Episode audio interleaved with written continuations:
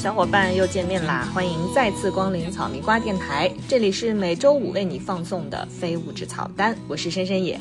今天仍然是我和无忌继续和大家聊音乐，那么还是请无忌先和大家打个招呼吧。大家好，我是无忌，又见面了。刚刚你收听到的歌曲是声响乐队在二零二零年十一月发表在专辑《野莲出庄》中的作品《对面屋》。那么这也是我和无忌关于音乐专题的分享最后一期节目。如果不出意外的话呢，下周小鼠和乌丸丸就要回归了，所以请大家一定要紧紧的 follow 我们。那我们还是回到节目本身啊。本期的草单呢，我们还是继续上周的话题，继续就来自对岸中国台湾的声响乐队和他们去年发行的新专辑《野莲出庄》，一起聊一聊摇滚乐的书写，聊一聊土地、农村和人民的音乐创作。那么上期节目的最后呢，我们说到《野莲出庄》是一张有关食物的摇滚音乐专辑。作词人钟永峰呢，从二零一零年开始就构思要创作出一系列和食物有关的作品。细心的小伙伴应该在我们的推送文案里已经有所发现了，就是我们在上一期的推送里呢，贴上了钟永峰给这张专辑写的序。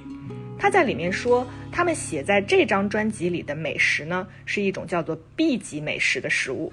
因而这些音乐作品呢，应该被称为 B 级音乐。那么这个 B 级应该怎么理解呢？这个概念呢，其实我觉得有点类似于这个电影里面的 B 级片。就是什么是 B 级片呢？它这个 B 级片最开始实际上它是为了区分那些不同于豪华大制作的大片儿，区分的方法一种概念。所以后来他就把这些没有太多的资金投入，然后内容也不是特别主流，演员也都不是腕儿的这些电影呢，统称为 B 级片。生祥说他们写的这些食物呢，当然不是我们在这个豪华宴席上经常见到的燕翅鲍，对吧？还有就是咱动不动就是看到的米其林啊、和牛啊，不是这些吃的。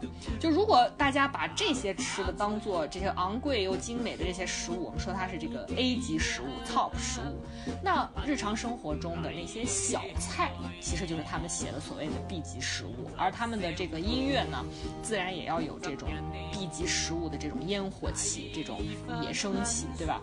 就是他们写的这些的所谓的小菜，其实就是大家常见的一些特色小吃、家庭料理，对吧？它虽然算不上大餐，但是呢，都是你家里人很爱吃的东西，平常吃最多的东西。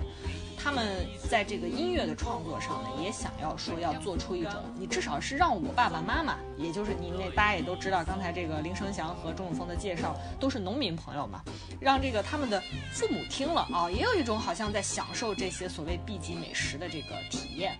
所以除了这个钟永峰的词作以外呢，他的词作实际上是对这个歌谣啊、童谣啊、乐府诗啊、诗经啊这些东西有一些临摹。然后在曲式上呢，林声祥也借鉴了特别多的我们所谓的其实应该叫做民俗音乐的东西，包括他们小时候在类似于庙会的场合啊看过像那种肚皮舞是吧，钢管舞这种就是在南方经常会见到的这种表演的一些伴奏音乐，然后呢就是。台湾七八十年代的这个台语歌，还有这个客家的广播剧的这些歌曲旋律，还有就是在民间流传的比较多的那种所谓的歪歌，就是其实就是情色歌曲，有点类似东北二人转啊这种东西，他们借鉴的是非常多的。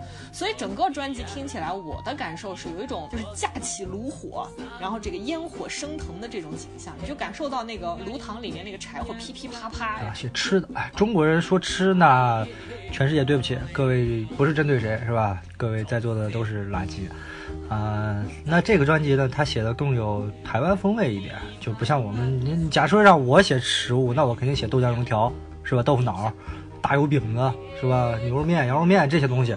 呃，声响乐队因为他是台湾本地的嘛，是台湾南部的客家人，所以你可以看一看这个专辑里边的这个曲目啊，他写什么呢？比如说他写一个叫大风，大风是什么呢？就就是风肉。啊，风肉有点像咱们的那个湖南那种红烧肉的做法，是不是类似吧？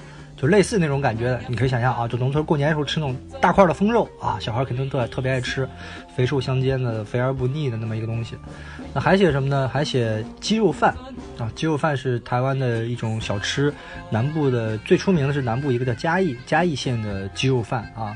我当时去嘉义的时候，我还专门去找这种小吃来吃，它是火鸡肉做的，然后还会配一个那种溏心蛋，把它打开啊，蛋黄跟那个鸡肉和那个酱汁和米饭。搅和在一起吃那么一份儿啊，随吃随走，基本上很快啊，很快啊，啪一下就上来了，是吧？两分钟就上来了。它存在于嘉义的意义，就跟大家最熟知的卤肉饭之于台北的意义，其实就差不多。呃，牛肉拉面之于兰州的意义，或者说是这个肠粉之于广州的意义啊，基本上基本上是这么一个概念。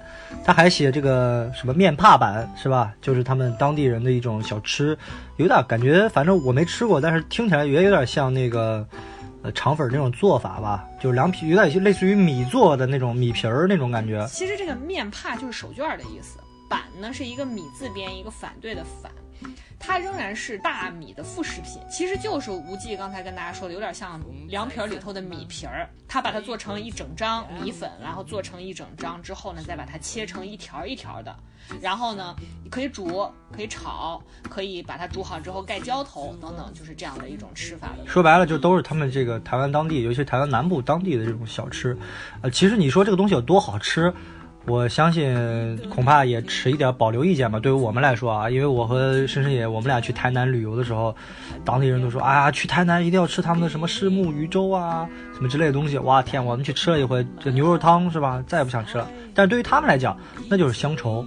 那就是母亲的味道，家里的味道，土地的味道。我觉得，我觉得还不能这么看，就是台南的吃的太特殊了，客家菜还是很好吃的。对对对对，我们从广东的这个客家菜就能看出来，应该是还是不错。但我没吃过，因为很多没吃过，我不太清楚。但大家从我们刚才的介绍就可以想出来说，它是一个写这种家乡地道风味的啊这么一张概念专辑。就是我想说的是，它是一个，就大家看到它是小吃嘛。所以他说为什么是 B 级？我觉得他这个词其实用的是蛮准确的，就是整张专辑写食物的这个立场呢，其实是非常清晰的。就是也是一种 B 级的立场，就是这个食物不再关关联或者说只设一种生活品质，对吧？消费方式，它和你在朋友圈看到的那种大家动不动吃个饭要拍照要打卡，哎呀，今天又吃了个什么餐厅，和这种高级的洋气的美的东西这些指设都没有关系。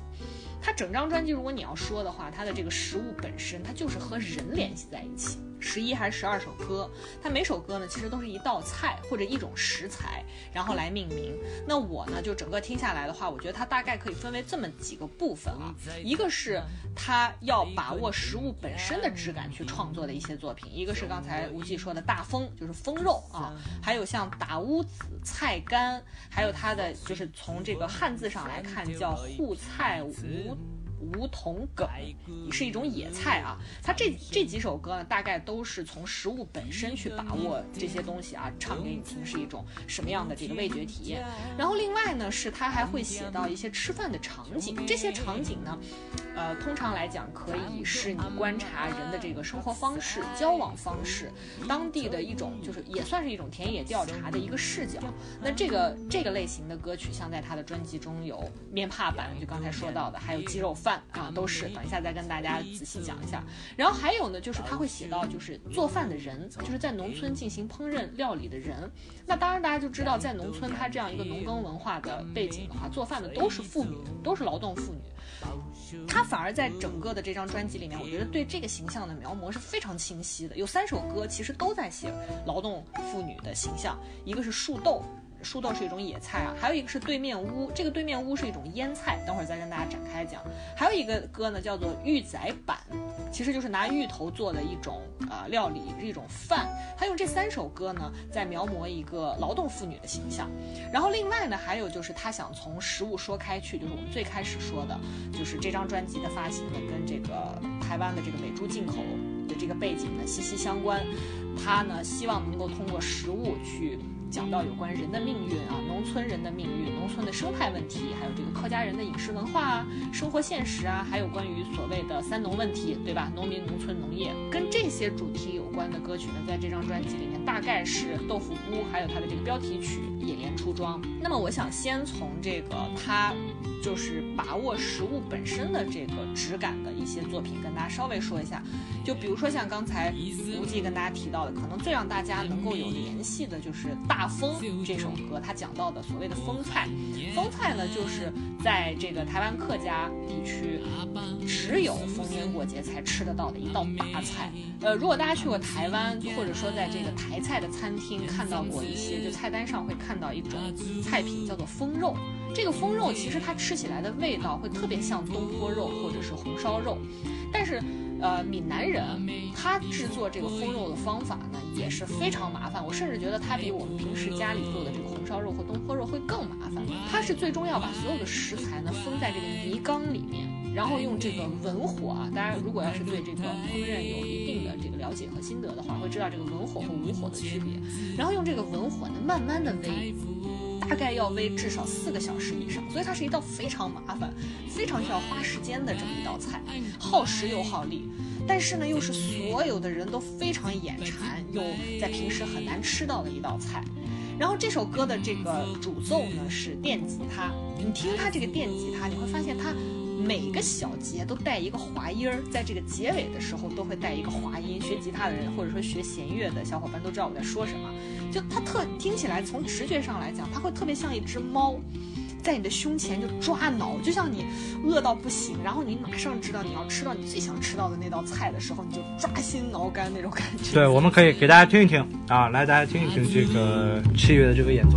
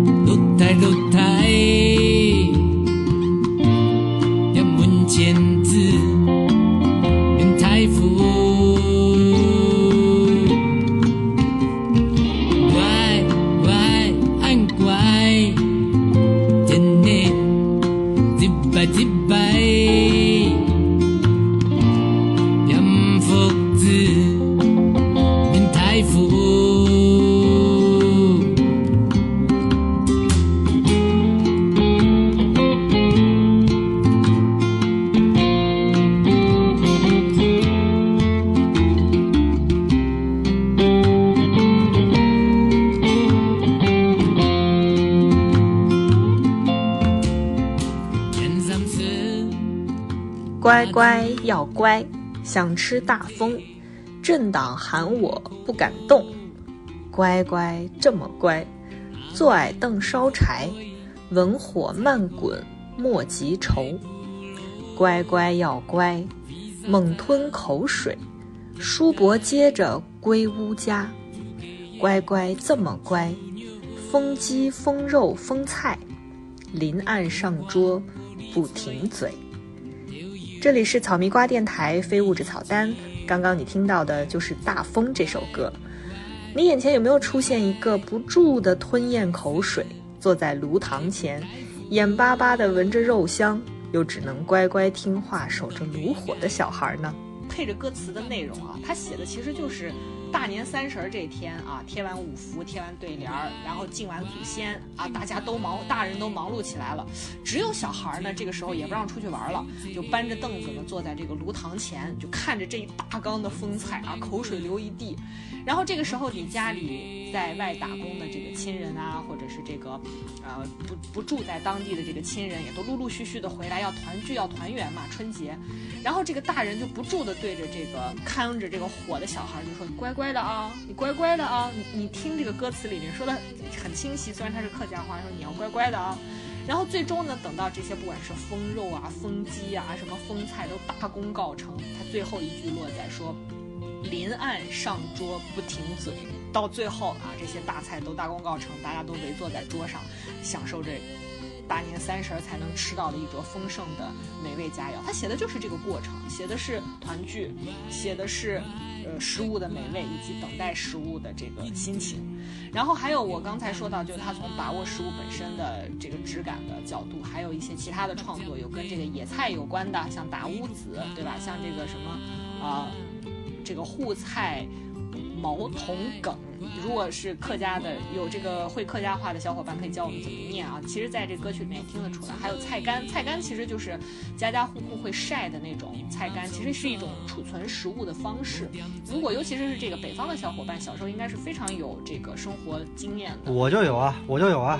那个小时候九十年代中期的时候吧，那个时候物质还不是特别的丰富，不像现在，你冬天你随便去一个超市就可以买到天南海北、国内国外所有的蔬菜。但是大家都知道的是，在北方冬天你去买新鲜蔬菜是非常贵的，非常困难，所以当时冬天基本上你会觉得非常的腻歪。为什么呢？就是土豆、白菜、萝卜。土豆、大白菜、萝卜，是吧？所以当时的那个小学的课文里边不是还说嘛，还专门教你说，那个东西要放在地窖里面嘛，对吧？说要专门告诉你下地窖的时候怎么下，是吧？你要先点一根蜡烛，哎，把这个蜡烛伸下去，看看这个蜡烛是不是会被熄灭。他意思让你告看一看那地窖里是不是因为植物那个嗯作物在那儿放着，把那个氧气给吸光了，因为植物也有呼吸作用嘛。有这种生活经验。其实现在的好多九五后、零零后，感觉听这玩意儿感觉跟恍如隔世一样，觉得不存在啊。我们从小就是从小就是很物质丰沛的，对吧？但现在其实不是的。你像我是八九年的。过去可能城市人也要，城里人也有一些这样的担忧，现在可能只在农村。呃，这个温饱问题仍然是和食物紧紧相连的一个重要的问题。对你不做这些准备，你就会饿肚子，一定是这样子的。我妈到秋天就一定是晒菜大家都会忙活起来。啊，把什么豆角啊、萝卜呀、什么包括做些腌菜啊，什么东北都是泡菜嘛，是吧？其实这个菜干，我觉得现在你最常见的就是一个是在啊、中国的南方，就是浙江、江苏，比如说他们每年会到春天的时候有这个。笋，呃，笋丰收之后呢，摘不及，因为这个东西就是应季，特别快，但是它必须要在很短的时间内全部都给它摘好，然后怎么办呢？他就把它晒干，晒干之后呢，其实它的保存就会变得非常的方便，脱水了嘛？对，脱水之后，它就更好的进行储藏。这个时候，他们再到了其他的季节的时候，比如说拿来炒这个毛豆啊，然后来做一个肉菜啊，作为一个配菜，就是一个非常好的选择了。然后包括在东北，对吧？大家会晒豆角干儿，会晒这个包菜干儿，就是现在他们仍然保留着这样一个习惯，因为实在是这个新鲜蔬菜的供应仍然是存在着问题。想起来这个以前不光是晒，还有腌，是吧？腌菜、晒菜。以前鲁迅先生就说，鲁迅先生有一次写写文章写的特别有意思，他说浙江人特别爱腌菜，是吧？这个腌菜好储存嘛。然后他就他开玩笑，他说绍兴人如果去南极科考选绍兴人，那是绝对足够胜任的 啊，因为去南极没有食物啊，怎么办呢？然后绍绍兴人去吧，啊，弄点梅菜，弄点腌菜。也绝对饿不坏肚子。嗯鲁迅原先不是这么说的，但是说说这么个意思。所以他就是这个菜本身，就是我刚跟大家说的，它不仅是你的这个口腹之欲，它也是跟温饱紧紧相连的。在农村而言，它还有乡愁，对，还有乡愁、有离别等等。那我们现在要说的呢，就是跟这些东西有所指涉的，就是关于吃饭的场景。你大概吃饭不会总和家人坐在一起吃饭，尤其是现在人口流动是一个非常明确的一个社会现实的情况下，尤其是在大城市，对吧？你最常吃饭的时间就是跟你的同事，甚至是自己一个人来吃饭。然后呢，几乎每个人都是游子，每个人都离离乡背景，所以它里面有一首歌叫做《面帕版》，就是这个面帕版呢，其实它我觉得它是这张专辑里面最明确的联系着我们刚才介绍过的，就是声响乐队或者再早一点的交工乐队，它刻画的一个当代的一个农村青年的形象阿成。刚才吴姐也跟大家介绍过，就是他是一个什么样的形象呢？离开农村就是出走，然后又回来，然后又继续求生，就是这么的一个形象。如果大家愿意去听的话，在这个《菊花夜行军》里面有一首歌叫做《封神一二五》，哇，那首歌真的是，就是只要我想起来关于离愁这件事、离乡背景这件事，它是最快进入我脑海中的一首歌。那种愁绪，那种挥不去、散不去的那种哀愁，那种让你压在心底的那种石头的那种感觉，在他这首歌里面是有非常充分的展这既。然说到风神一二五了，是吧？这风神一二五是当年台湾的一款摩托车，卖的特别好，野狼一二五嘛，好像是谁给他做广告？广告歌词好像是李泰祥跟大家可以插一句啊，就是这个李泰祥是谁呢？他是台湾民歌运动的先驱，那首唱响两岸三地的《橄榄树》就是他谱的曲，三毛做的词。他的弟子就包括徐景淳啊，那最有名的就是齐豫了，这是题外话。那我们还是继续回到啊、阿成这个形象。我们说到刚才关于阿成的歌曲，在《菊花夜行军》那张专辑里面的一首歌叫做《封神一二五》。这个一二五指的就是这个野狼一二五这台机车。讲什么呢？就是讲这个农村青年，他从城市里回来，要骑着这辆摩托车从台北是吧，一路穿过宝岛，回到南部的家乡里面去。刚开始的时候，这个母亲是就是这个林生祥的妈吧，好像是有一段口白，他说：“阿成啊，是吧？这个耕田是没有什么油水的，你又没读到什么书，不如去学点技术，是吧？呃，虽然说百种路，百种难，就算要饭也不得闲，但是呢，要努力认做，很很吃苦耐劳的意思，就是说，别人家如果开辆 BMW 啊，我们就铁牛车勉强的拖，铁牛车就是拖拉机啊。啊，凑合凑合，一定会有高进的日子。这是母亲对他的讲述。我们看到这是个非常普通的农农家的子弟，就在他离乡之前给他的叮咛啊。后面逐渐的开始叙事，就这个阿成的内心独白。当年你送我出庄的时候讲过的这个话，我一刻也没有忘。但是母亲啊，这十年的日子，我像无主的游魂，工作干过一样又一样，哀哉，没有半样有希望。这首歌为什么叫《封神一二五》呢？其实就讲的是在这个台北经历了经济泡沫九十年代经历了泡沫经济之后呢，就是无功，就是功亏一篑，或者说无功而返，或者说就整个经历了个人的这个幻灭，办法实在是没有办法，只能回到农村去继续生活的这么一个青年，他骑着他的唯一的就是这样这这辆摩托车，他们在这里面就演绎成叫《封神一二五》啊，骑着辆摩托车然后回家，讲的就是他这一路的心，情。就是大家可以，大家可以类似类比于当年经济危机、金融危机零八年的时候，大批回乡的中国的农民工。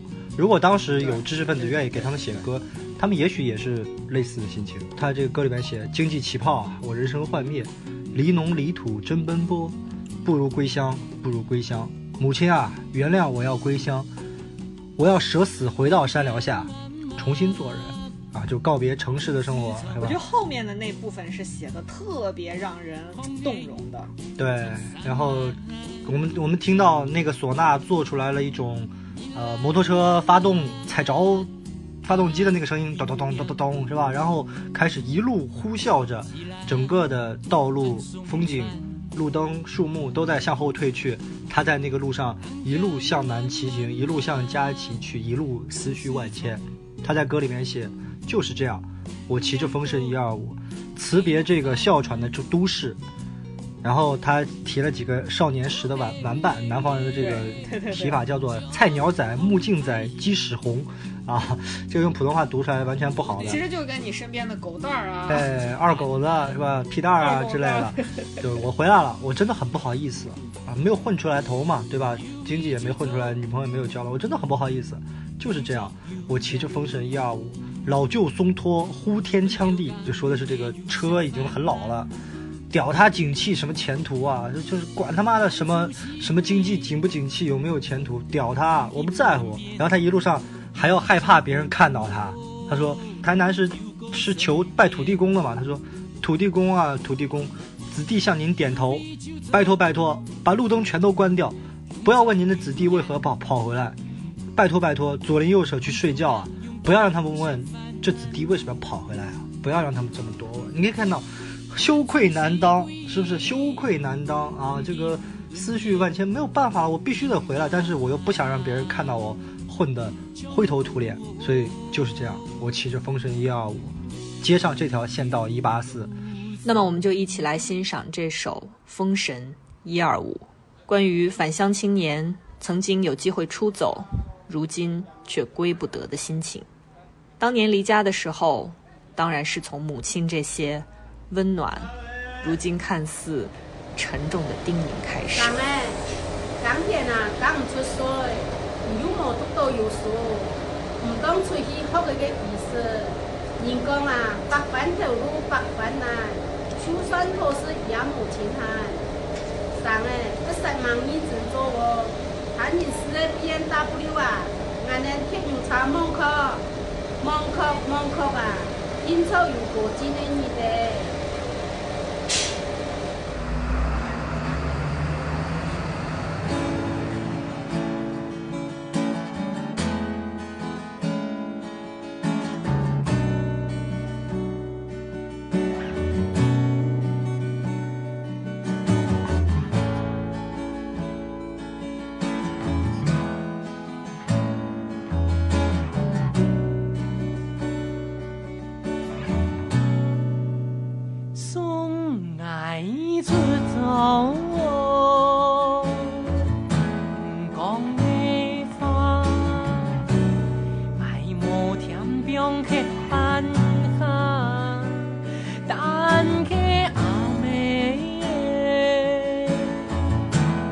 也深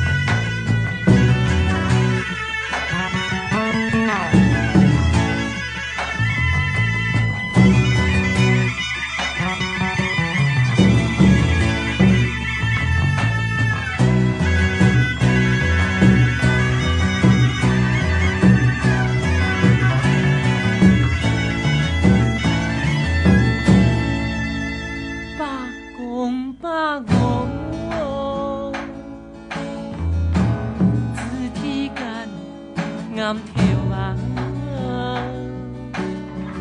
爱该啱跳，拜托拜托，拜托陆电风，全部切比无啊，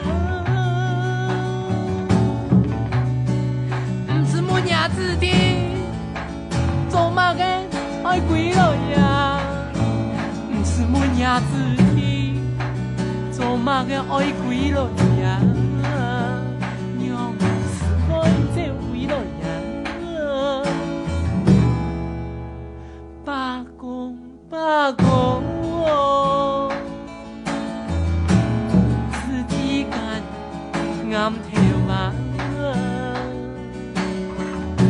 该啱跳。拜托拜托，拜托做你忧伤，可塞木样。我半夜每夜自己，让我这鬼了样。我半夜每夜自己，让我这鬼了样。我按到牙林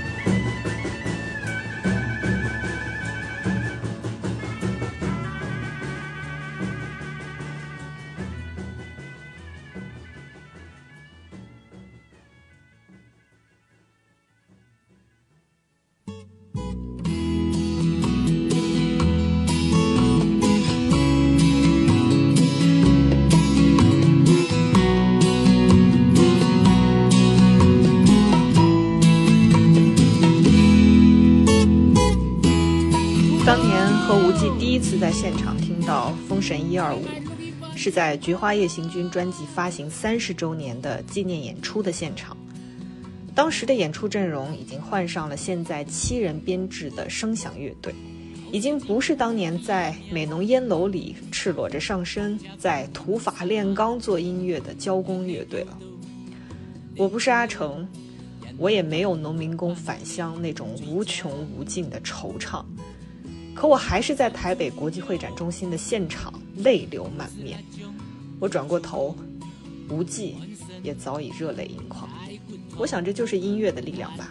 你听最后唢呐的翻脚，那是决然的不得已。对，很凄苦的一首歌。就是实在在城里过不下去，不是万般无奈是不会回来，所以大家也可想而知，这个现在再次返回农村的心非常凄苦的，他这个心情是多么的万千复杂焦灼。学术概念用我们都非常喜欢的学者贺雪峰的提法，就叫做进城失败的农民，是吧？就是。进城失败的农民，而进城失败的农民是现在大批的青年农民、中年农民的写照，也就是所谓的打工人，真正的那个垫在那个纺锤的中间或者金字塔底端的那个大批的写照是这样的形象。但 是也许他们比我们还好一点，是吧？就是他们回到农村，还有宅基地，有有有有土地，有人照顾你的吃食，你就是。家里多一双筷子而已，家里还有一个留守的父母。如果是像我们这样的城市夹心层，可能你连那样一个故乡都没得，没有回不去。对啊，我想起来当年老狼有一首歌也写的非常有意思，叫做呃一个人的北京。他就写写说过年的时候，老狼北老狼是北京孩子嘛，他就说呃等过年你们都回家了是吧？说他两句歌词我到现在记得很深啊，叫做等过年你们都回家了，说家乡话快乐吧，可这儿没了你们。我还是那个梦一样的城市吗？说你们是有家有回的，可是我不一样，我从小就生在长在了战场上，对，我是没有北京北京人也有这样的困惑，对吧？他没有地方可以回，你们还可以回家，我去哪儿呢？对吧？我只能在这儿。很多人当时听了汪峰的《北京北京》啊，感觉感触很深，是吧？如果大家就是有兴趣的话，完全可以把这首《封神一二五》拿来再和汪峰的《北京北京》对比一下，处理其实相相似的情绪和题材。他们是有什么样的不同的啊？我们我们继续回到这个《野莲出庄》里面，就是我说跟这个《封神一二五》连接最紧密的，他们在在他们整个的这个创作的线性的脉络上联系非常紧密的这首《面帕板》，它讲的是什么呢？就是这和面帕板有什么关系呢？就是刚才说到这个板条，它是由大米做的嘛，大家知道这个客家人。它主要的这个食物的摄取是呃水稻，对吧？大家可以一个是这个板条，大家把它想象成这个凉皮里的米皮儿啊。另外一方面呢，对于钟永峰而言，这个面帕板是很珍贵的食物。他在这个歌里面就写到了，就是说，你除非小时候要考好成绩，或者你家里面呢请人来帮工，然后人家做的很好，你出于这个礼貌。然后要请这个工人吃饭，或者家里有什么喜事儿，有人来做客，这个家人才说你去买几碗板条回来，大家分着吃。就是这在他小时候是一个非常珍贵的一种食物。美农人呢就跟这个钟永峰有分享过他们的想法，就是说出去做工啊，或者是回家，你不管是真正回到农村生活的，还是说这个就在外地生活，然后但是要回乡的人，第一件事儿一定要吃一碗板条。这碗小吃里面。说明的是什么呢？它有近乡情切，对吧？也有离乡的这种万般不舍。所以他词里面写的是安神大骨汤，就说这个煮板条的汤是这个猪骨的这个大骨汤。他说这个大骨汤是安神的大骨汤。然后他说这个板仔吃到心头松，什么感觉呢？就是不知道大家有没有那种体验啊？我上次回家就是在这疫情期间回家，香港和珠海呢已经以前要坐船，现在已经架起了大桥。这个桥上的距离大概就是短短半小时的一个车程，就是这短短半小时过桥的感觉，我心里的这个情绪是非常复杂的。我也没有想到我会面对这样一种情绪的突如其来的造访。我后来总结，这就是所谓的近乡情怯，就是一个是你太想家了，但是你快到家门口呢，你又有点胆怯，你也不知道你这种害怕是从何而来。然后一直到我隔离完，然后回到家吃到我妈做的饭，然后你这个时候发现你心里有两个字从天而降，就叫踏实。幸福，其实就叫踏实。就是如果大家也是这个，对，不管是在哪儿的人，你比如说像我们这个西北人回银川，我就觉得一定要吃一碗羊肉臊子面。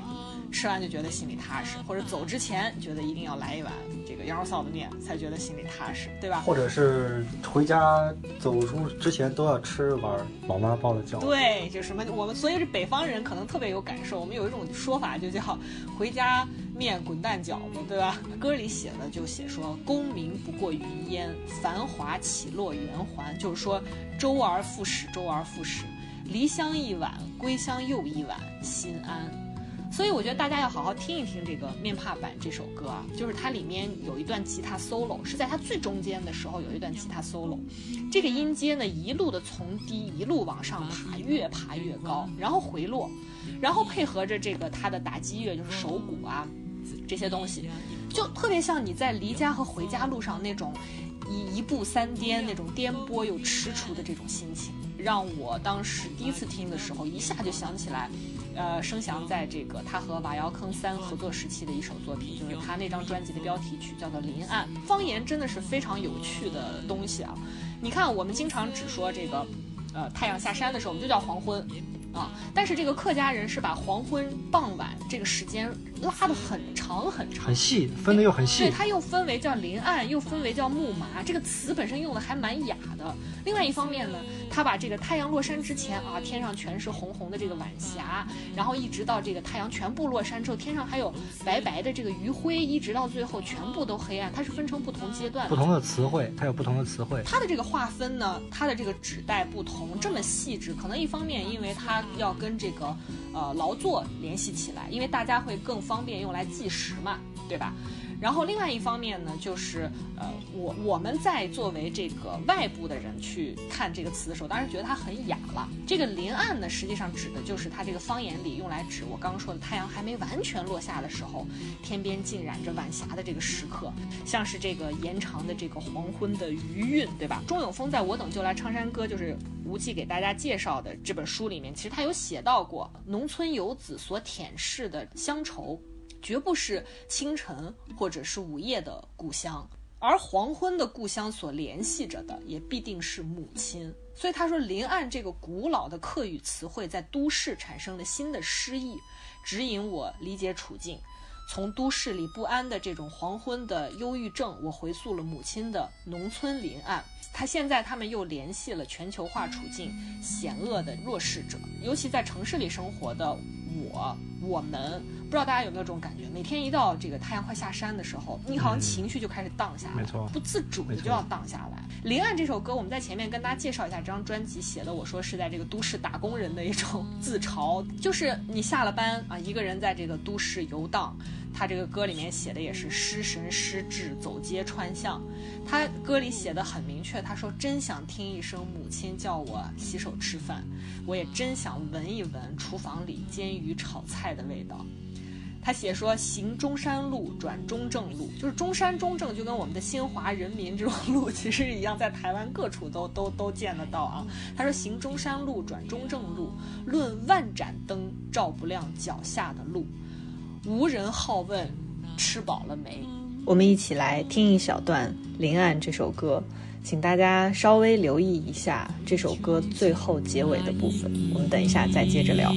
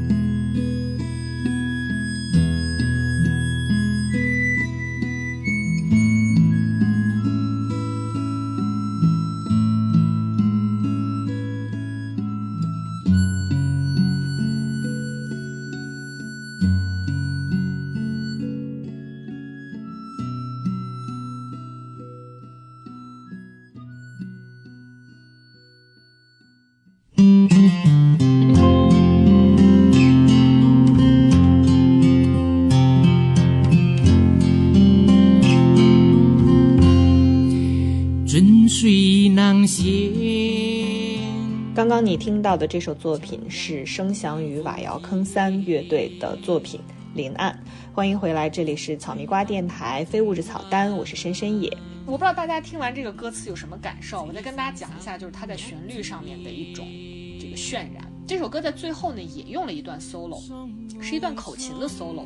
这个音阶呢越吹越高，吹到最后，你耳边的这个音场逐渐逐渐就收缩成了一条线，越来越窄，越来越窄。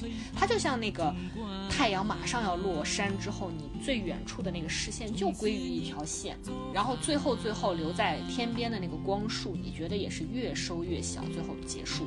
这就是《林岸》那首歌，它的这个表述是非常丰富的。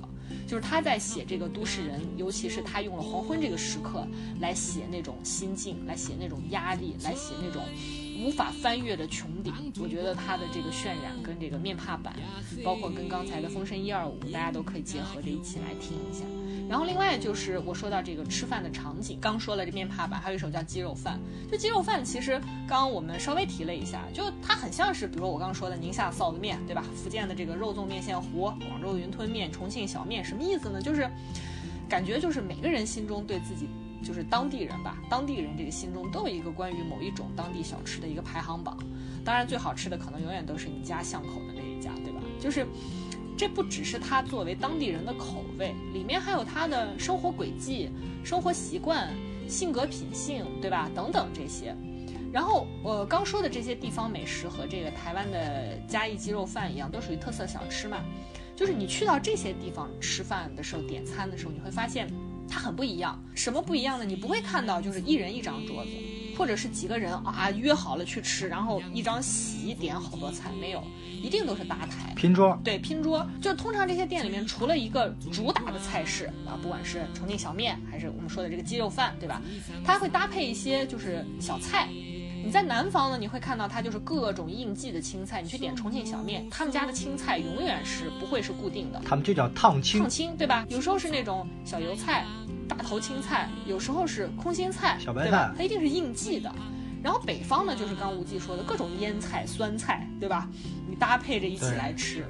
然后你你如果去你家附近的那一家小吃店呢，这个店里基本都是附近住的这个居民，全是熟客。拼桌吃饭的时候，各自点的小菜不一样。如果你你跟你一桌的这个人啊还见过认识，可能大家还会互相分享。哎，你吃点我的白菜，我吃点你的什么土豆丝儿，对吧？对，就这种。花生米。对，对我和这个无忌有聊过关于所谓的小吃店和熟客的这么一个规则的这么一个问题。我说这个在城市里面，在。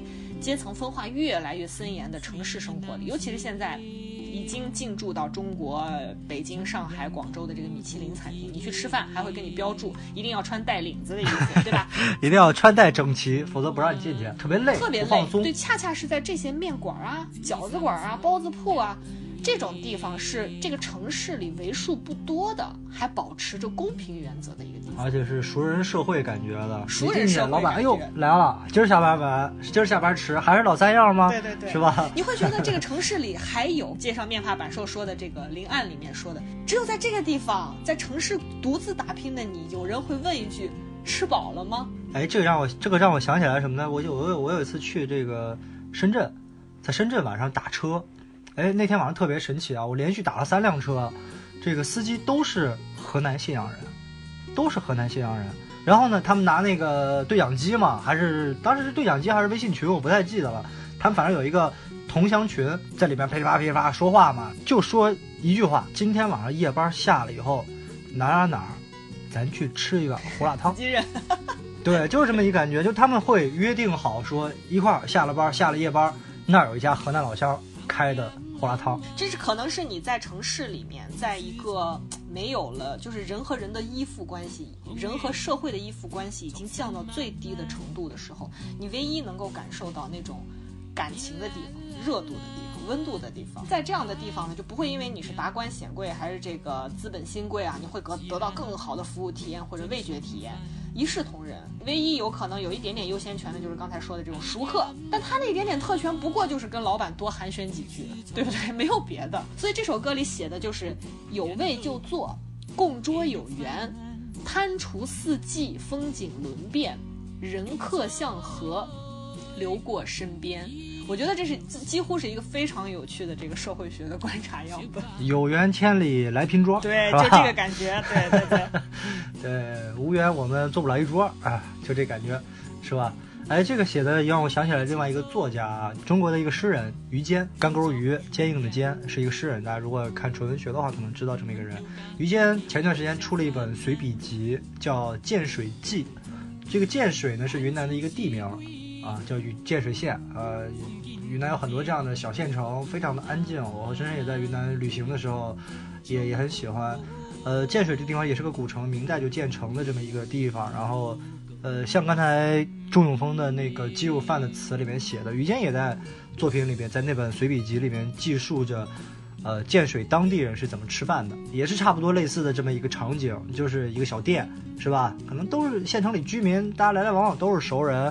然后呢，当然跟这个都市里边的不太一样了，是吧？他都是熟人。都是熟人呢，然后进来大家就围一圈啊，老板今儿做什么，咱们就吃什么。当然有个主菜了，有个主菜可能就比如说饵丝啊、饵块啊，或者是这个米线、米粉啊。小菜可能今天就是建水是比较有名，是它建水豆腐，所以它一定会有这个炸豆腐。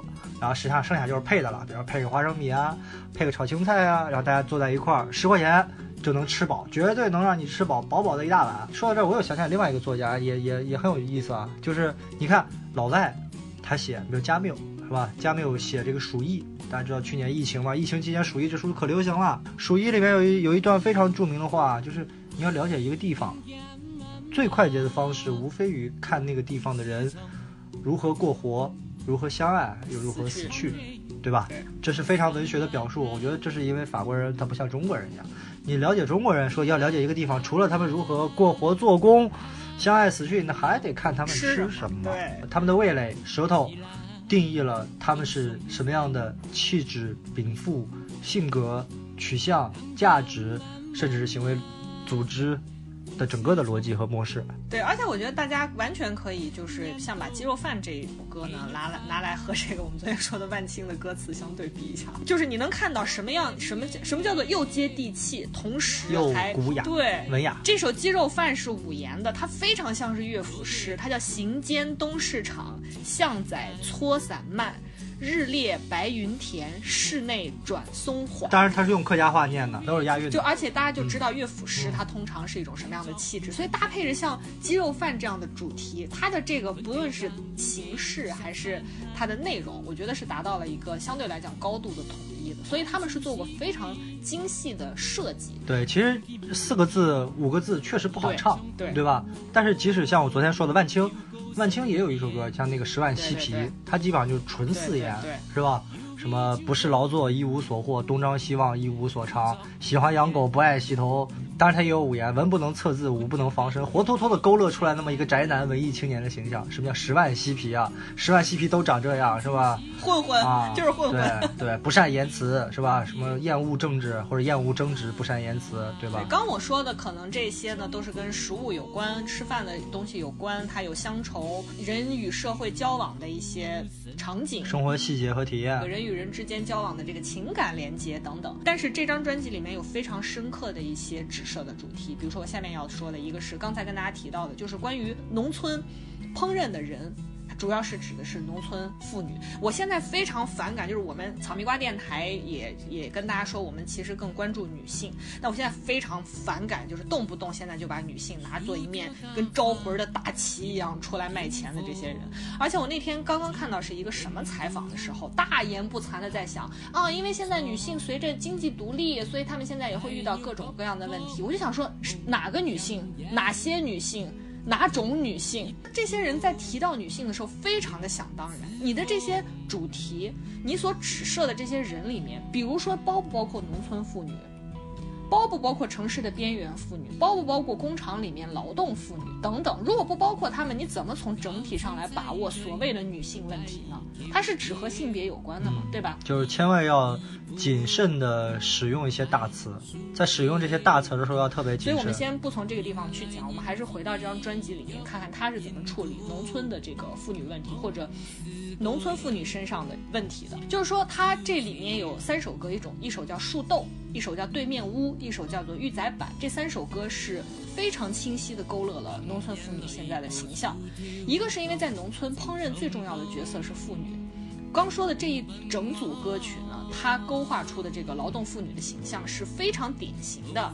其实，如果大家常看这个十七年的电影，就是我们所谓的前三十年，它里面传达出来的那种劳动妇女的形象，就是这三首歌里面写的这一种善良、淳朴、勇敢、坚韧，勤劳勇敢的中国人，真的是勤劳勇敢的中国人带。领我们走向新时代，继往开来。比如，比如说像，比如说像《树豆》这首歌啊，树豆它是一个长在树上的一种植物，像豆子一样，它跟黄豆这些都不太一样啊，它是一种野菜，它是野菜发展而来的食材。歌里面他就写到说，当年的二姨婆为了能够在这个集市上多换点钱，当做她的这个零用钱、私房钱，她就把她这个树豆呢采摘下来，去集市上呢，当做一种作物想要卖掉。但是市场上呢人来人往，树豆卖不掉，他就只好回来说包成树豆汤。就是对于野菜这种东西啊，我就是从小吧到后来很长一段时间我都不太懂。比如说我妈、我姥姥、我舅妈，他们都对这个，比如说像宁夏常见的说苦苦菜呀、沙棘菜呀、沙葱呀这些野菜，它保持着极高的热情，有种执念，执念，真的是执念执念。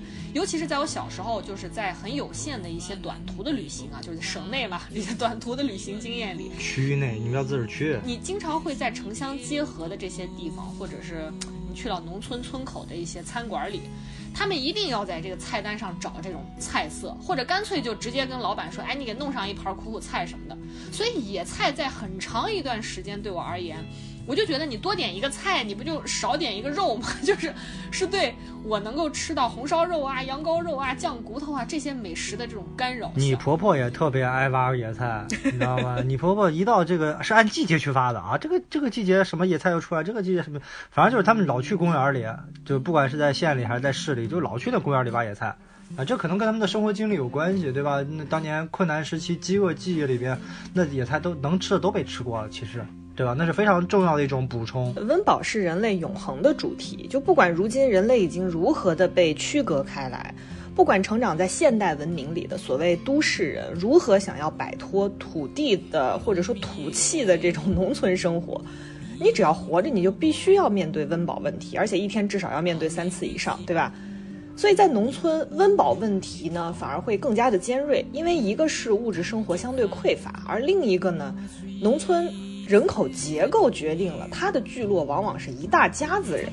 也就是说，如果你作为一个家庭主妇，你可不只是一人吃饱全家不饿，或者说我只要解决一个三口之家的吃饭问题就可以了。操持就是在食物很匮乏的时候，家里那么多人，你作为长媳，你要为这一家子人想着今天吃什么，这个月吃什么，你要操持，食物不够吃怎么办啊？所以他们就去开发这些野菜嘛。这张专辑里面，他们谈到野菜的这几首歌里面都有写到，巧妇她是怎么样来把这个东西烹饪出来。野菜嘛，通常有点苦，有点涩啊，他就讲说要用猪油下锅，搭配姜葱，然后给它爆香，怎么怎么样来烹饪。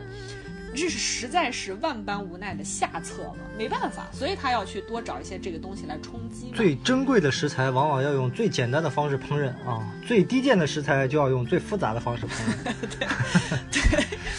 所以说就是呃，久哎，你说香椿香椿算野菜吗？我感觉也都叫香椿炒鸡蛋啊，什么这那的，对吧？艾草、艾草、艾菜、槐花儿，他们就裹上面，然后蒸完再再拌。榆钱儿，哎，你所以你看那个那个叫什么西北莜面村儿，哎呦，实在是香椿炒鸡蛋卖四十八块钱、五十八块钱，胡闹、啊！不是香椿炒鸡蛋哦，是胡麻油炒鸡啊，蛋。胡麻油炒鸡蛋，哎呀，胡闹，真是胡闹。啊，另外一首歌呢叫《对面屋》，实际上就是刚才吴忌已经想跟大家展开去谈的，就是农村也好，后来就是城里人，就是关于腌菜这件事儿。对面屋这个东西呢，它其实呃也叫破布子，算是一种腌菜。就如果大家在福建或者台湾，你点这个蒸鱼啊，除了我们普通的说这个葱油蒸的以外，就你在广东常吃的这种，你在福建和台湾会经常见到一种蒸鱼，叫树子蒸鱼。树就是大树的树，子就是那个结的那个子，一个米字边一个子。这个树子呢，就是这个对面屋，它是树上结的一种圆圆的植物，一颗一颗的。然后在咱们国家的广东啊、福建啊、海南、台湾，还有东南亚一些地区，经常可以看到这些植物。这这期节目反正做着做着就暴露了我们俩吃货本质，是吧？对，然后在农村呢，就是对面屋这种作物都种在一些畸形的啊、零零星星的这种贫瘠的土地上，因为好的土地你要大面积的留给这个主要的粮食来种种粮食呀对吧？嗯，但是农民呢就会把这种植物，就跟那个野菜一样，它摘下来。有些野菜你当时就可以拿回家进行烹饪，对吧？但是像这些呢，得处理一下，像个籽一样，你怎么处理？没办法，它怎么弄呢？它就摘下来，要进行非常繁琐的一整套的这个工序，最后呢把它腌制。树子酱，对对对，其实就是酱。其实这种食材的处理，我觉得一点都不罕见。比如说浙江，刚才无忌跟大家说的这个绍兴。梅菜什么都能梅，这个千张就是所谓豆腐皮儿也能梅。这个我们我们同事宁波的，他老婆是陕西的，他老婆每次跟他过年回。宁波啊就说：“哎呦喂，你们家怎么老吃这种臭菜？就一一年到头的这个臭臭的味道。”大家提一下啊，就所有所有的这些腌菜、臭菜，尤其是像这个梅干菜等等，它对肾啊是吗？啊这样吗？好了，是题外话啊。那我得多吃点。对，还有比如说像这个四川的豆瓣酱，它也是把这种食物啊，通过新的这个方法给它储存起来，那就是一道美食了。比如说还有东北的酸菜，还有大江南北都很流行豆腐乳。经过时间的力量啊，密封都是一个道理。食物的味道。会在乳那个什么微生物的作作用下分泌出等等，对，总之呢都是一个道理。如今这些腌菜啊、酸菜、腐菜、梅菜等等等等，在城里呢都是调味品，或者是桌上这些佳肴的附属品。有时候是为了让你调节一下味蕾，有的时候是那些大菜的催情剂，对吧？总之就是为了满足你不断日益高涨的口腹之欲。但是在农村。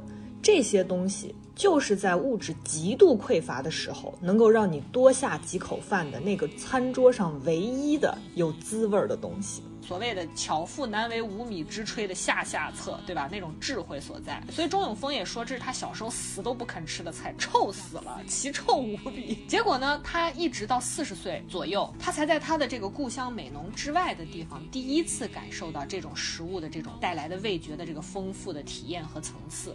当然，也是因为很多人把这个所谓的刚说的这个对面屋，它跟比如说梅子啊等等这些东西一起做了混合的加工，所以它蒸鱼的时候。会有一种酸甜的味道。真正的对面屋，它长在树上，歌里也写了，说鸟也不吃，虫也不吃，但是却有一代又一代的女性把它制作成食物。周永峰写这首歌的时候，实际上是用了一种童谣的方式来处理这个主题，全都是三字句啊，非常简洁，一目了然。然后你听起来呢，觉得啊，风轻云淡，对吧？你看鸟也不吃，树也不吃啊，这个虫也不吃，我妈把它采回来怎么处理？然后你听起来呢？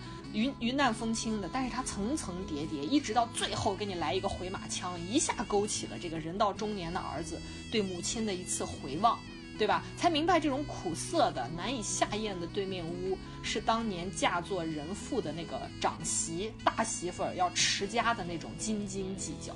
你看他那首歌里面写的特别明确，说这个东西要剁摘洗。要煮结卤，很麻烦，特别麻烦。然后最后还要压成饼圆圆，腌刚净。然后全家都坐下来吃饭的时候，他写到这个大媳妇要坐在墙角，把腌好的这个对面屋取出来。他写说：“有好食，勿享福，对吧？”这其中当然不只是一道料理、一道食材的这个辛苦，还有他持家的这种压力和艰辛。就我也听过我妈讲过，其实就是他说他小时候特别不理解，为什么好不容易包顿饺子，我姥爷非要把这个猪皮切进去，他说嚼着又难吃，味道也不好。当然，他后来当然知道了为什么要把猪皮切进去，那不就是为了让大家能多吃几个，多包几个吗？所以就是《对面屋》这首歌，他唱到最后，他说多少年我也吃尽了人生的苦，好端端我舌头又想起了对面屋。从咸涩黏之中尝到了甘甜的滋味，一时之间心转念，穿过墙角，走上那条熟悉的坎顶路。猛一抬头，我对到了母亲的眼珠。你看这词写的多好，对吧？这句写的真好。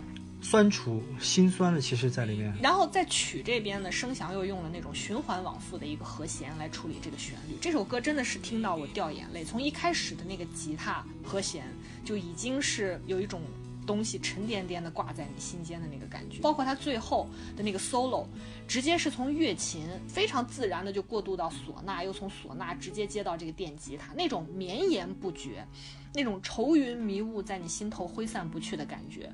就是在这种歌里面是完全被传达出来，而这首歌也是《野莲出庄》这张专辑最早完成的一首歌。这首歌就是我们在这一期节目开头为大家播放的歌曲《对面屋》。刚才说了这么多，我觉得我们不妨再来听一小段，一起感受一下《对面》。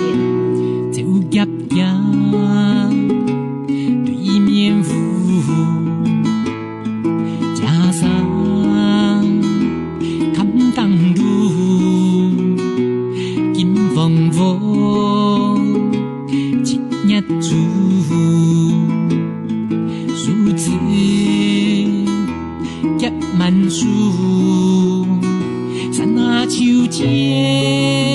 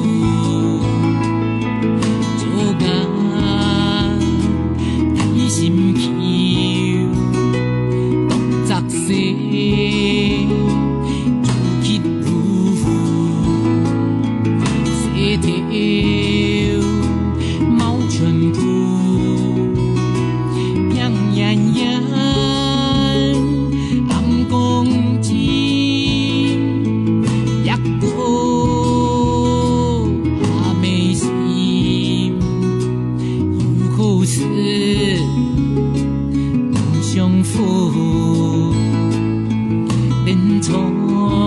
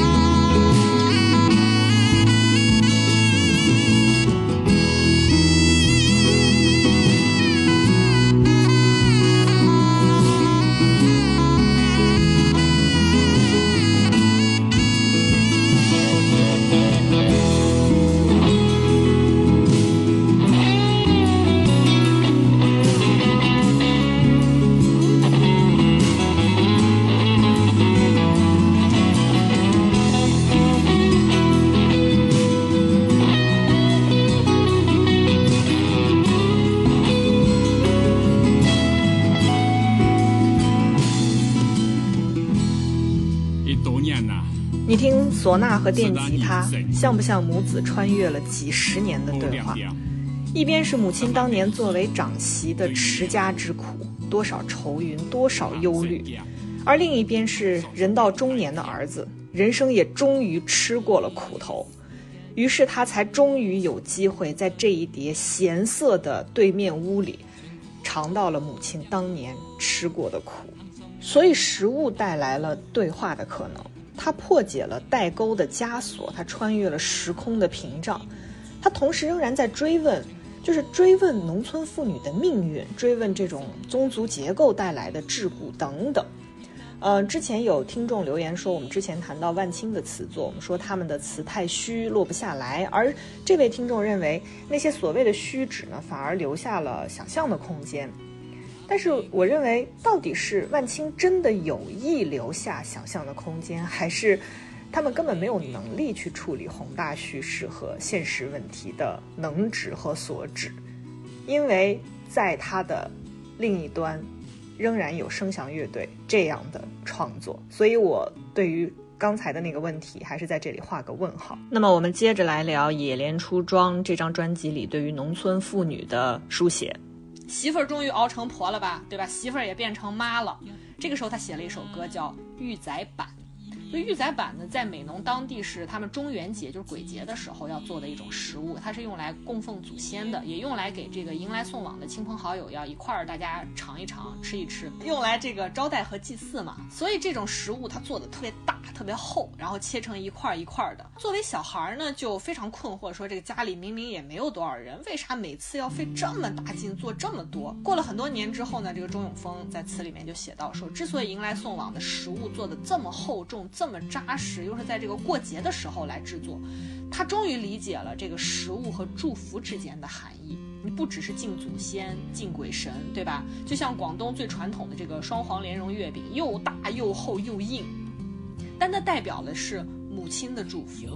对芋头，因为它是这个美农的特产嘛，因为它是水田，就是如果处理过芋头，正在听我们节目的小伙伴都有体会，这个芋头处理起来超级麻烦，外头全是泥，你要先拿刷子刷，刷完之后你要再削皮，这个皮又很硬，然后里面它还带一点点粘液，有的人呢如果要皮肤过敏，粘到手上奇痒无比，砍的时候呢还特别费劲，因为它大嘛，所以钟永峰就说，更别说他母亲每年七月都要处理非常多的芋头了。母亲如此不怕麻烦，不计繁琐，他歌里是这样写的，他说：“蜻蜓飞过岗，母亲一片心，望子归来长。”你听，又是这个，就有点《木兰辞》里面的那个写法，有点像游游子对，他说玉仔板年年都这么厚，像船里的压舱石，行稳又行远。就这是他母亲那种既沉重又绵远的那种心情。特别让我想起来一个场景，就是我一个师兄是吧，也是我的同事，也是七零后，我经常笑他土。有一次让我觉得他最土的时候，就是他说他过年的时候从北京东站下了车，北京站下了车，跟跟他媳妇儿一人背了一筐鸡蛋。啊，那是他母亲从家里给他带回来的这个土鸡蛋，沉甸甸的，这可能得是人到中年才能体会的这种情感。，沉甸甸的，像压舱石是吧？你说你二二十郎当岁，刚上大学，二十郎当岁刚出社会，你每次父母让你带什么，你是特别排斥的，带这干啥是吧？带这干嘛呀你像我，我每次回家，你婆婆都要给我做饺子呀、焖面啊，让我带着吃一锅带一锅，我的妈呀！对，有一次我从高铁上下来，一打开那个全是韭菜饺子那味儿，对吧？但是但是很幸福，对吧？我觉得可能你你得到过了三十岁才会明白这个呃什么叫这种味道。我记得我们那儿有一个落马贪官啊，后来落马的，当时就说他母亲不在了嘛，他当时在饭局上说，我就特别想吃我妈包的那个白菜猪肉馅儿的饺子，他就想那口。你像钟永峰写这个词已经是接近五十岁的年龄了，他在体味到这种人生百态，或者说。呃，不同的世间事态人心，是吧？你这个时候你再去返回土地，再去返回自己的家庭，向内看，向过去看，我觉得这个可能这种情感，您看我我观众听了这么多这个歌词时词，间的沉淀对。他和万青的那种就完全不一样，对吧？万青作为一个青年人，他可能顶多说，呃，父亲死了，是吧？我来到自我意识的边疆，看到父亲坐在云端抽烟，他说孩子去和昨天和解吧，就像我们从前那样。他还在想自己，他还是在自己说吧，还是一个在想自己的感受还是一个非常内向的年轻人的这么一个一个一个品味的温度，还是觉得无望、挣扎、痛苦，我怎么这么这么憋屈啊？还在还在自己的情绪里纠纠缠对对对，还在清那个小世界里边吧，只能说对，因为你看他这个形象是完全不一样的。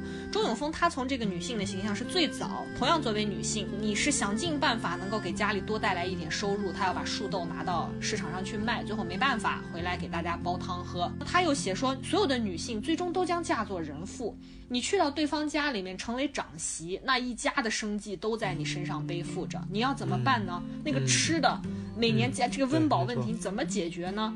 你必须要扛着这种压力去找出头的这个方向。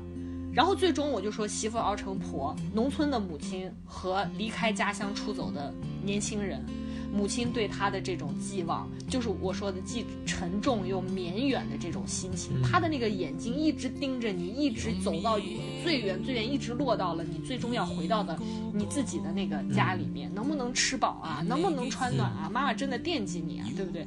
所以当时不是炒到那个微博的那个热搜说。大家每次从这个过完年回家啊，车车后备箱里面都塞一箱的东西，那不就是歌里面唱的压箱压舱石吗？让你行稳又行远。所以他在这歌里面用了这个二胡，就像你经常在这个西洋音乐里面听到的提琴一样，它是最能够代表人的这个纠葛、这种放不下的这种心情的。所以我眼泪一听，我就跟着掉下来了。对对，所以在人物的这个诠释上，就是你相比较万青而言，它非常的具体，非常的明确。而且他的这个观察非常的准确，非常的到位，愁肠百转，对吧？他是来自于钟永峰一个外部的非女性内部的一个观察，但是他是作为儿子。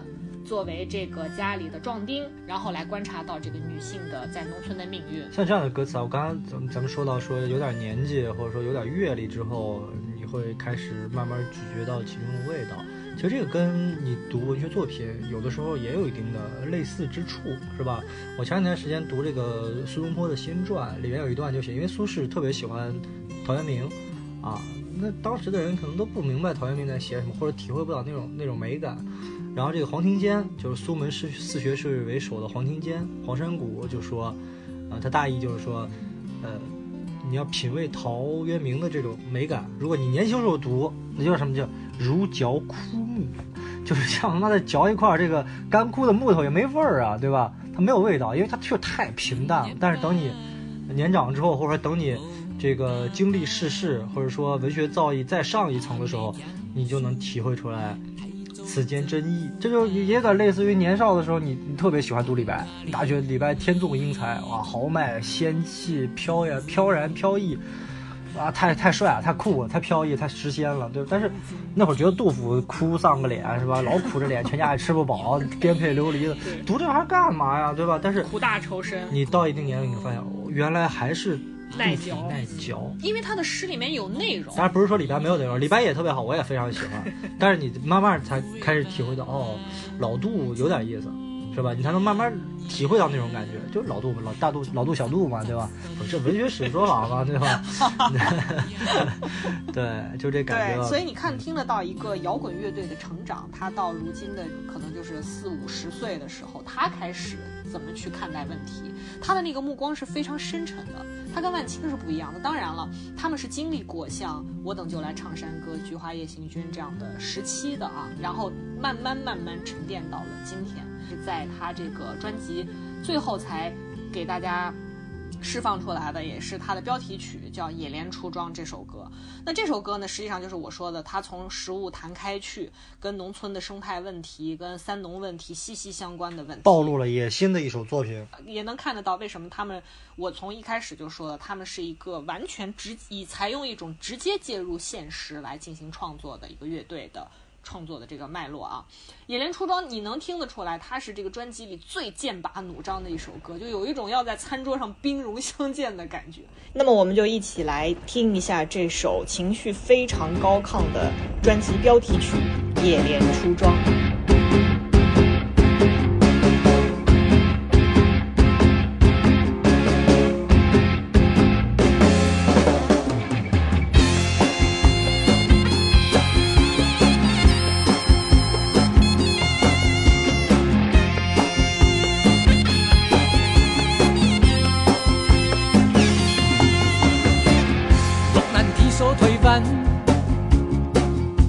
在故作上轮班，也怜水下村大盼细盘，将主魂。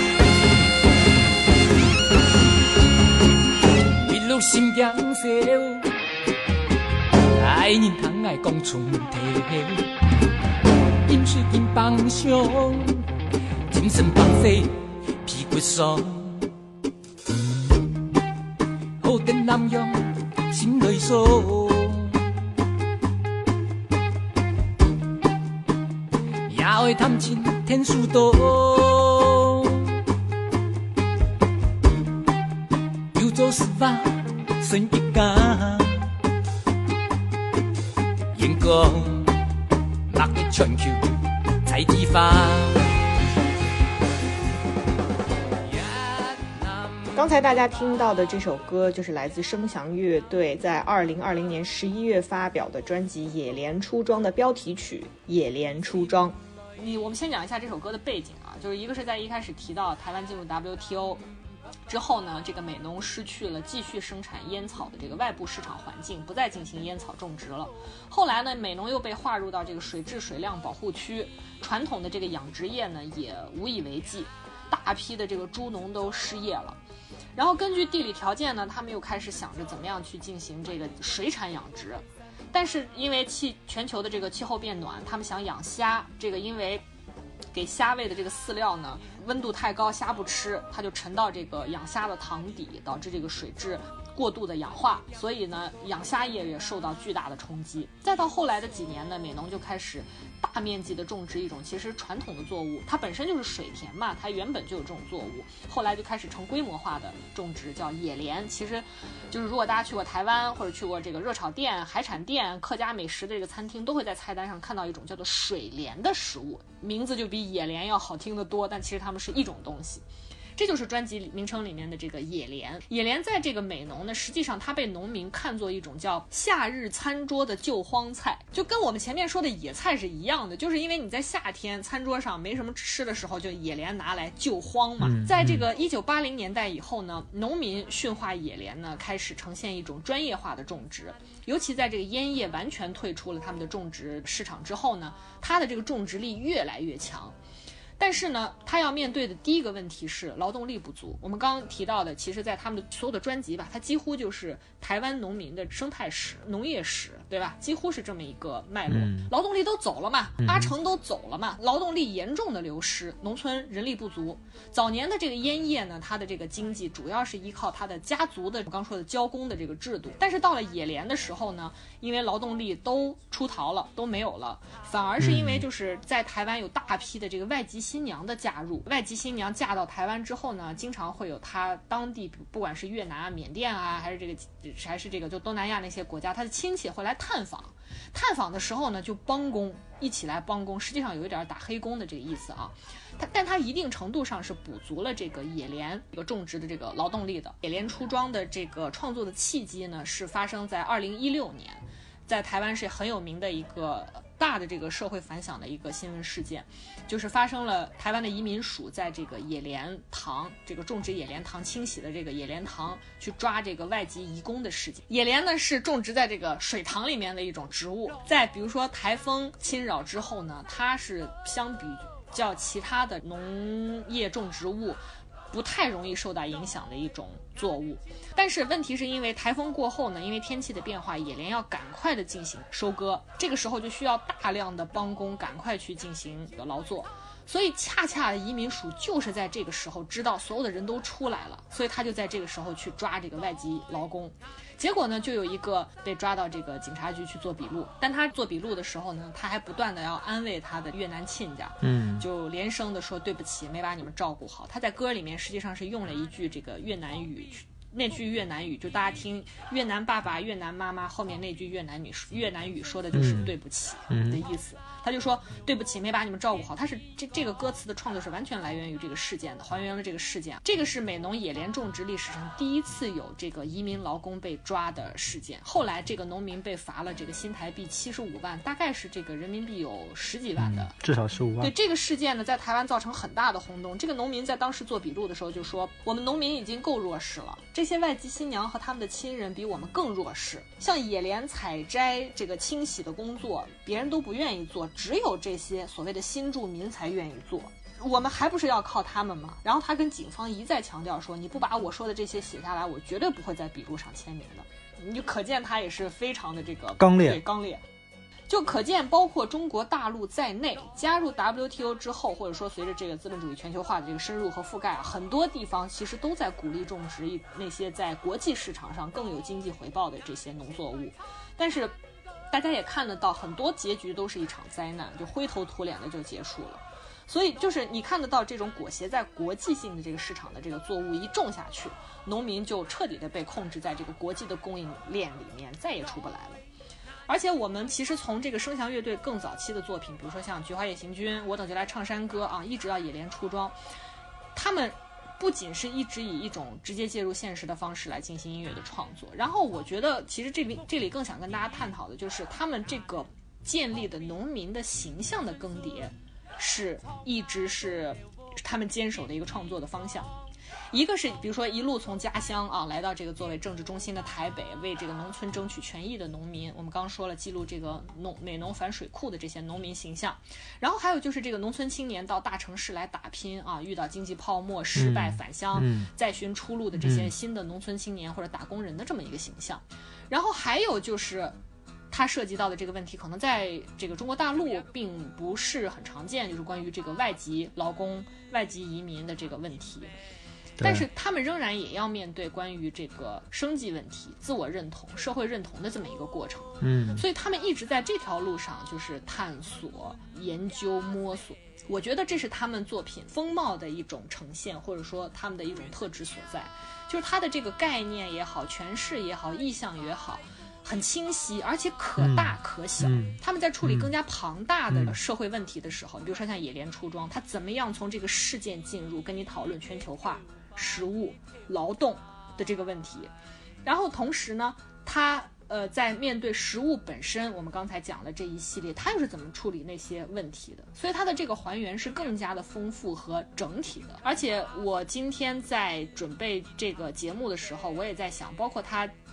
整体要跟大家说的，我们这个所谓的伪装三部曲啊，你看他在十年前写这个《我庄》的时候，他是想写一个村庄在现代化的过程，对吧？通过教育体制，因为它里面有读书这样的作品，他是怎么转变他看待自我，就是来自一个农村内部的自我审视的一个过程。它不纯粹是一个由内往外的一个批判现代化的一个过程，而是看到就是某种程度上是一个统治者和被统治者达成一种合谋的状态，形成了现在农村的这么一种生活的样态。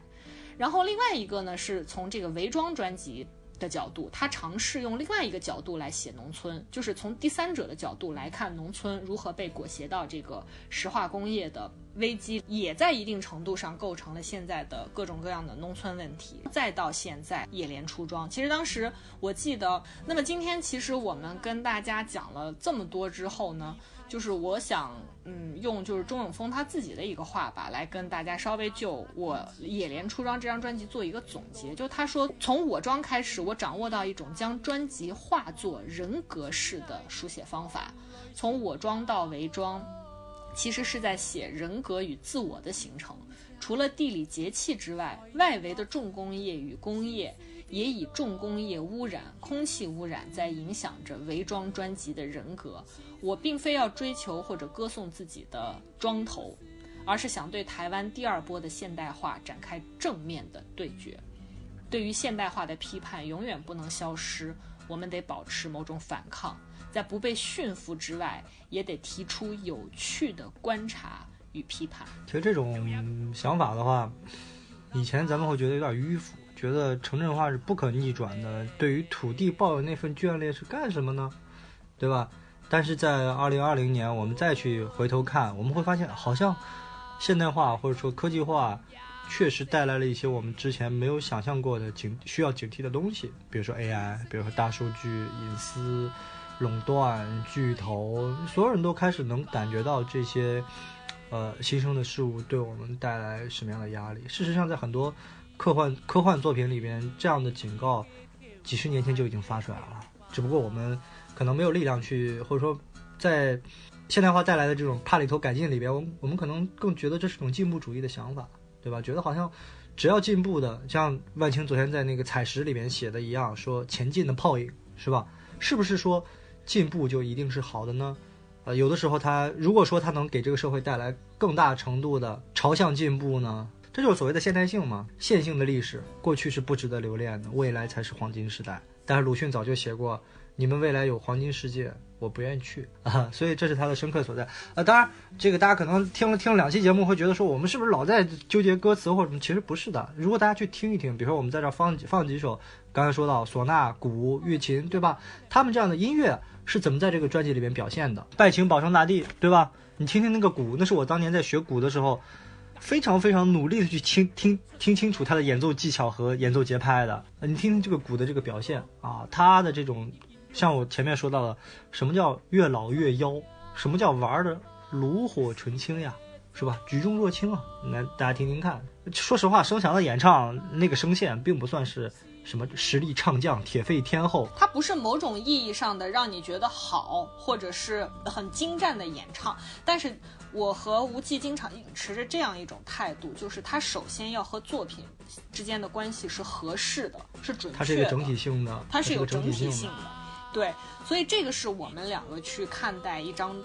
专辑或者一个作品的时候的一个出发点，它是不是足够完整、足够准确的能够传达这个作品要传达的信息？到底是我为了包装？如果尤其是当你秉承我是一个创作人，而不是我是一个歌手。我是一个商业的卖，呃，去要去包装我个人的形象。如果你仍然是从作品出发的话，所以我们为什么老说这个作词作曲两个人这件事儿，对吧？如果说是他作词作曲是同一个人，他非常统一内在的，不管他先写词还是先写曲，他都可以，他只那都是他的东西。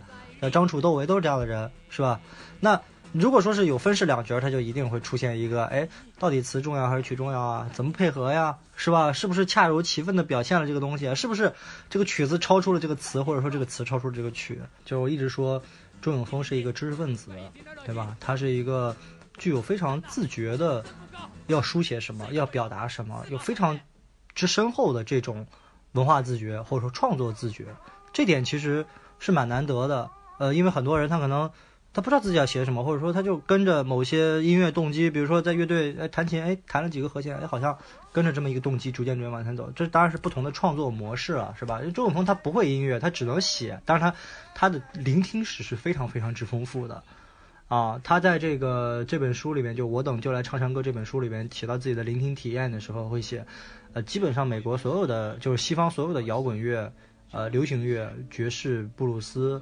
呃，其他他基本上都听过，非常丰富的。对，都他都他都听过。他他家里的黑胶唱片收藏大概有一万多张的这么一个储量。他介绍自己那张那那个那那架唱机，黑胶的唱机是很老派的一个唱机。后来我也是跟着他的推荐去买了同一个品牌的，作为自己第一款啊黑胶唱机。为什么说他是个知识分子呢？就是因为，呃，我记得我大学的时候跟一个朋友聊天，我们有一个共同的观点，就是。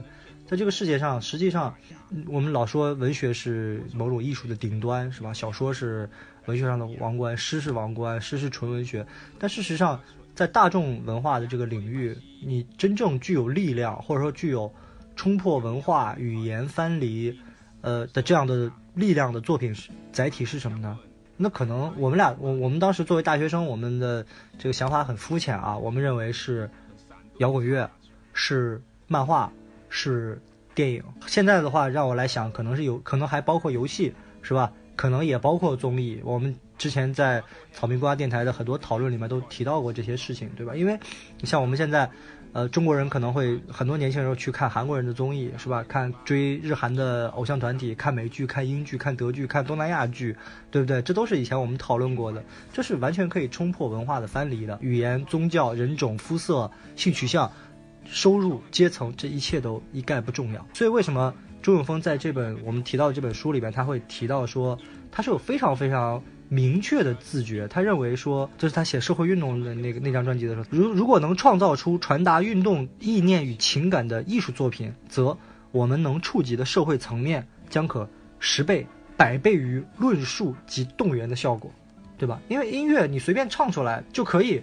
产生一种对话感，很多人会传唱你的音乐。当时，事实上，我等就来唱山歌，这张专辑这个同名的主打歌，它以及那张专辑所采用的台湾当地南部当地的这种山歌的形式，事实上就是在那场反水库运动中，所有的哪怕你是不管你是都市丽人是吧，白领阶层，还是老农民，这个目不识丁的阿嬷都可以齐声的去唱这个歌曲做动员，它会产生那种激荡人心的这种力量。我们我们在革命时期，对不对？我们要唱三大纪律八八项注意，是吧？我们要唱这个黄河大合唱，是吧？我们要我们要唱很多很多的歌。红军当时很多的这个理念、革命的思想是通过歌曲来表达的，包括在抗日战争的时候，是吧？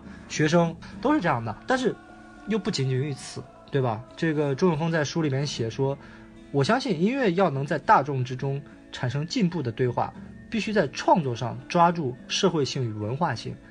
写词的人如果对社会脉络和集体情绪缺乏理解，产生出的文句不具不易有生动的诠释性。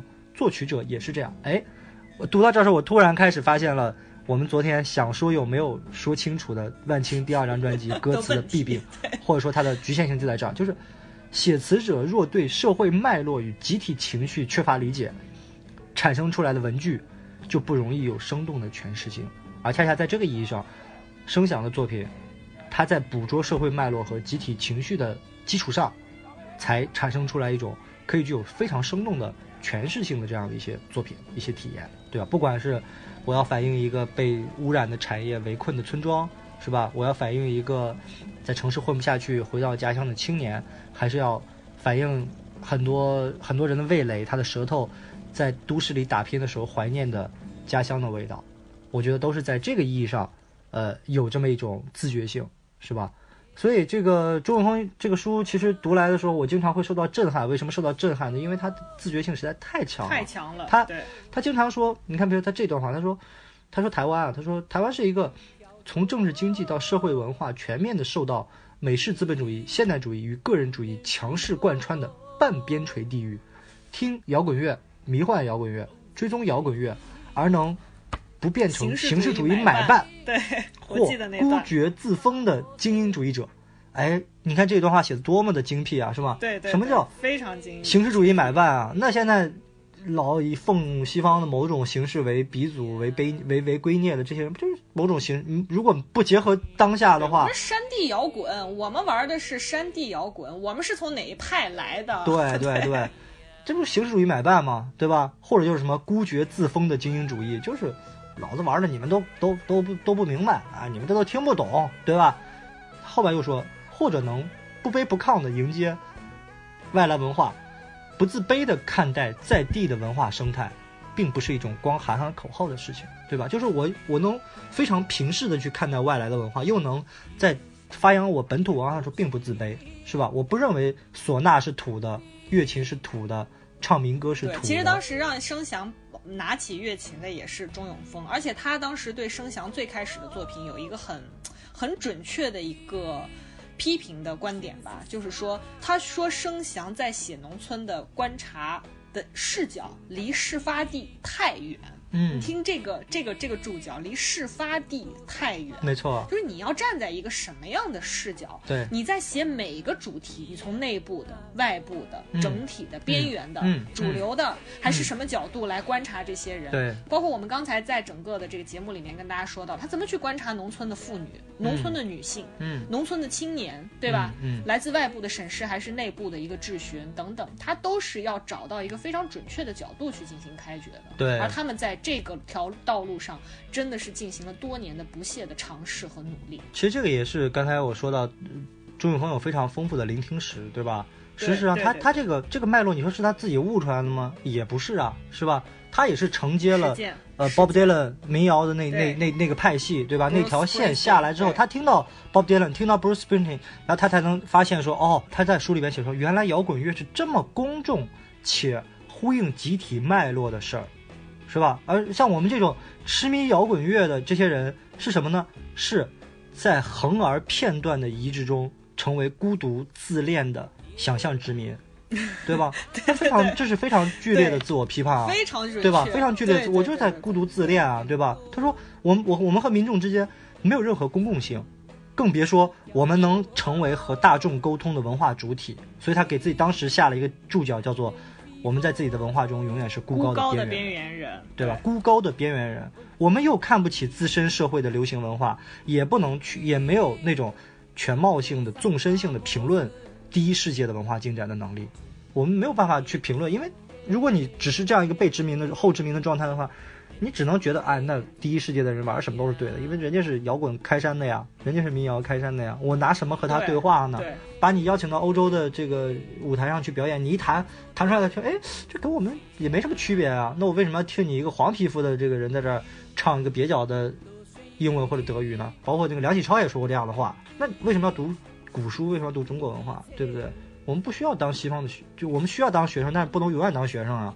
你学生也在跟老师有对话的这种可能性呀。所以从这个意义上讲，什么叫做文化？民族才是世界的，在地的才是，全球的。怎么样重新去理解？不要把就是如何不从口号上去理解对，对，你你你只有真正能把自己表现表达出来的时候，别人才会理解。哦，原来是这样子的。在这方面，其实做的比较好的是日本吧，对吧？你看日本那个，我那会儿跟郑永年老对谈，老郑就说，你看日本就是一个伪伪装成西方的文明体嘛，对吧？你看起来它好像是很西方的，这这这样那样都都是非常西方，但其实你说骨子里的日本就纯日本啊，那是。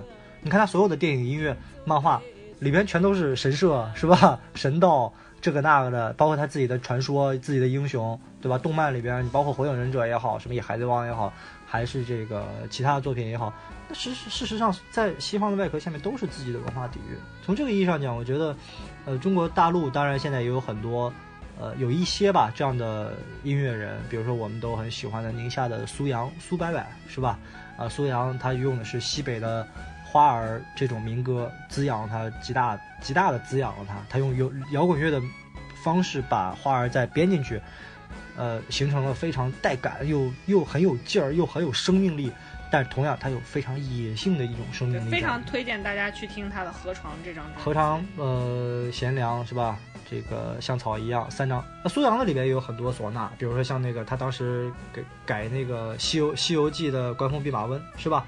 包括我们月下第二季里边我们也很喜欢的野孩子乐队，也借鉴了很多的民乐的成分。当然现在还有更多更多的。包括五条人他们的开掘，他们的观察。对，五条人没有那么农民是吧？他是县城啊小镇青年的这种代言人。五条人书写的故事呢，就发生在城乡结合部。城乡结合部啊，我们不是说过吗？是城乡结合部的 Bob Dylan，对吧？一个现代都市遭遇农耕文明的场域，一个阶级、现代秩序、规则、礼仪，甚至是法律都几乎失效的这么一个地带。而这里的人，实际上比声响乐队故事里的阿成更加悲惨，因为土地的流转，他们甚至已经失去了农民的这个身份了，成为了失地农民。而奉行发展主义的城市又没有办法容纳他们。阿成还可以调转车头返乡重来，但是五条人故事里的才是真正的活着的打工人，无路可退，无处可逃。就是生强乐队的词作者，他是非常明确的，就是我就要接接续鲍勃迪伦的这个传统，我就是要接这个传统。我就是写农民，对我就是从农村的这个角度，他的站位非常清晰，非常清楚就是我说的，你还是要找到自己的站位和立场，对你才能更加清晰的去看待这个社会所有。其实这个没有，没有什么高下之分啊，我觉得是吧？对你你可以是土洋之啊、分农民的代言人，你也可以是工人代言人，你也可以是文艺青年代言人，你也可以是文艺小资的代言人，我觉得这都没关系。但是最怕的就是把自己标榜为某一种身份的时候，你可能并不足够了解那个身份。就是我标榜我是某种某种人，但是其实你跟那些人离得还挺远。最怕的是这种，我只要是足够真诚，足要足够在这个领域内，我我我深下去，我相信一定会有扎实的内容的表现，对吧？像朱永峰，他更大野心是我要接续杜甫的乐府传统。从这个意义上说，那为什么鲍勃迪伦能成为一个伟大的艺术家？能成为诺贝尔文学奖的获得者。一个文民唱民谣的人能成为一个诺贝尔文学奖得主，写的一首歌《Like a Rolling Stone》，可以变成叫美国的第二国歌，一定是他写出了集体情绪、时代脉搏。我觉得刚才无忌跟大家又从这个知识分子创作的这个角度谈了一下，在摇滚歌曲里面作词人钟永峰他的努力和这个开掘。呃，以及谈到了就是他是如何在对我进行深刻的剖析和批判的基础上，然后找到了自己的创作之路的。那么在这个意义上，我觉得大家可以先了解一下这种批判的来源，这种批判的内容，听我们这种讲述之后，再去看我们为大家推荐的这两张专辑，然后可能会获得更多、更丰富的聆听的体验和感受的。嗯，那么还是那句话，就是如果大家有任何想说的，不管是正面的、反面的，只要不是基于人身攻击的，都非常欢迎大家能够在评论区给我们留言，和我们一起讨论。如果喜欢我们节目的呢，也非常欢迎大家能够给我们一键三连、评论、转发、点赞。还是那句话，请大家一定要紧紧的 Follow 我我们。如果花时间，不如听点好东东西，嗯，节目的最后呢，为大家带来一首声翔乐队发表在二零一六年《伪装》专辑的作品，叫做《拜请保生大帝》。刚刚无忌已经跟大家提过了。听完歌曲，我们还要接着战斗。如果下周不出意外的话，我的两位好搭档小鼠和乌丸丸就要回归啦。那么，请大家继续拭目以待吧。好的，那我们下期节目再见喽，拜拜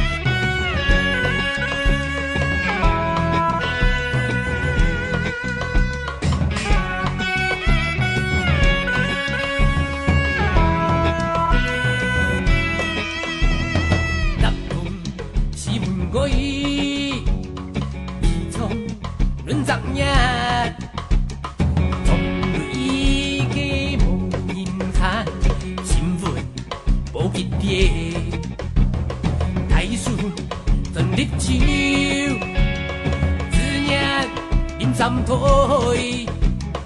天公给此爱中，台风起又来，阴惨惨不移，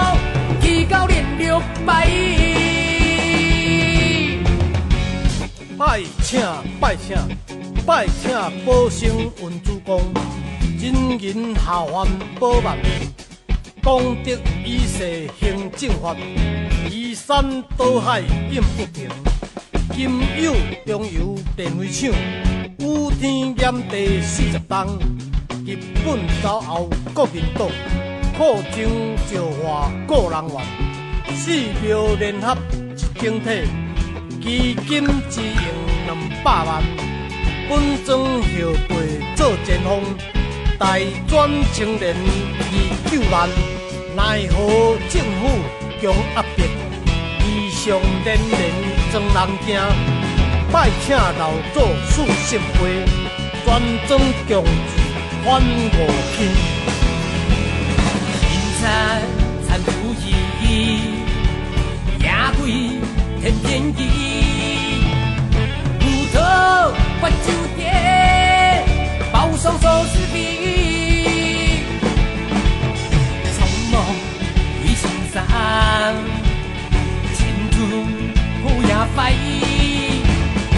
No.